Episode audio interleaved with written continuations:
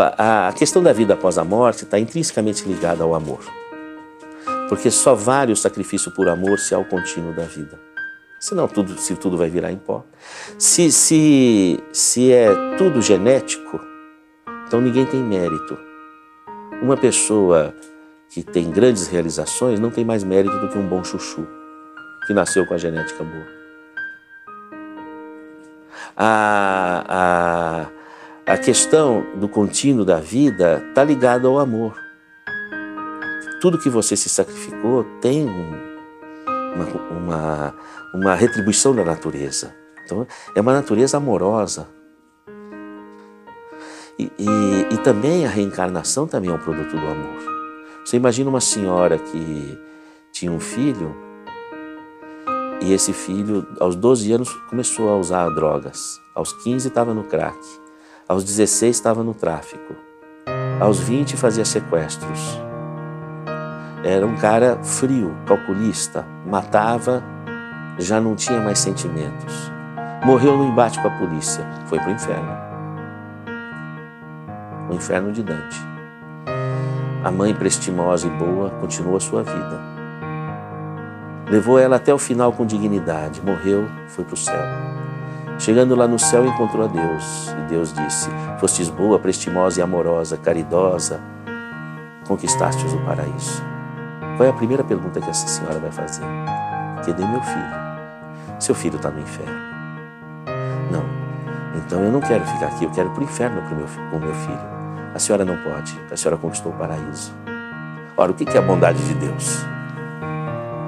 A bondade de Deus é dizer o seguinte: seu filho não pode vir ao paraíso, nem a senhora pode ir para o inferno, mas vocês podem se reencontrar de novo. A senhora renasce com outro corpo, através do útero de uma outra mulher, vai se tornar uma mulher e vai receber em seu útero, ele que vai terá uma nova oportunidade. Mas veja, ele terá dificuldades, ele não vai poder sair de casa, limitações muito estreitas da sua motricidade. Então ele vai viver sob o seu amor a vida toda para assimilar esse amor. E na assimilação desse amor, desse sentimento, ele pode vir ao paraíso com a senhora. Isso é a bondade de Deus. Isso é a bondade da natureza. Se uma criança numa escola tem oportunidade de recomeçar, por que, que a natureza vai ser menos do que uma professora de uma escola?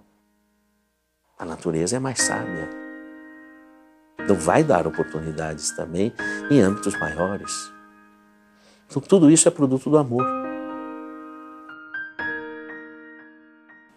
Eu sou um médico prático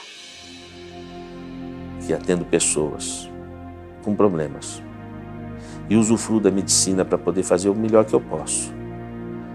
Mas eu preciso considerar que a medicina precisa abrir horizontes, sem se desfazer de suas bases científicas, porque entende muito bem como enrosca o parafuso, vamos dizer assim. Mas que essas bases científicas se amplifiquem para o entendimento existencial do ser humano, para o entendimento da espiritualidade, envolvendo o contínuo da vida, a, a ciclicidade da vida, a comunicabilidade em rede de nossas mentes, a corresponsabilidade de todos nós, o que você pensa reage na humanidade. Nós somos cúmplices do bem e do mal. Então que a gente possa fazer o melhor, que a paz que a gente traga para o coração vai contribuir para a paz do nosso planeta. A paz que a gente trans, transfigura nas nossas atitudes também vai se amplificar pelo planeta. E que nós temos um compromisso com a humanidade. Esse compromisso com a humanidade vai muito além dos nossos domínios do cotidiano. Reservar uma hora por dia, uma hora por semana para a humanidade. Pensar também que você é um cidadão da humanidade e um cidadão da eternidade. Não é? Então, isso daí também é saúde. Saúde não é só fazer o esporte físico, que é excelente, deve ser feito, a alimentação saudável e tomar o remédio que você precisa tomar se está em indicação médica. Saúde é você encontrar o propósito de sua vida, sua missão, na sua vocação e na sua aptidão. Porque uma pessoa, quanto mais madura ela vai se tornando, ela tem mais carga magnética. E se ela não realiza o que ela precisa realizar na vocação e aptidão dela, essa carga magnética se traduz em tensões e angústias que muitas vezes levam ela ao consultório médico. Nós precisamos repensar o que é saúde pública, o que é saúde coletiva, que envolve esse movimento de cada um, é? de se comprometer em trazer paz e amor à humanidade a partir de seu cotidiano.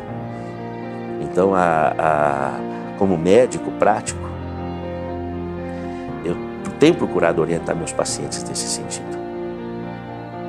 E a ciência, para mim, é uma ferramenta dentro da medicina. A medicina ela não é uma ciência, ela é uma arte aplicada, mas ela usa da ciência. Então eu tenho procurado fazer alguma coisa na área da ciência que possa trazer, agregar para a medicina dentro desse horizonte integrativo.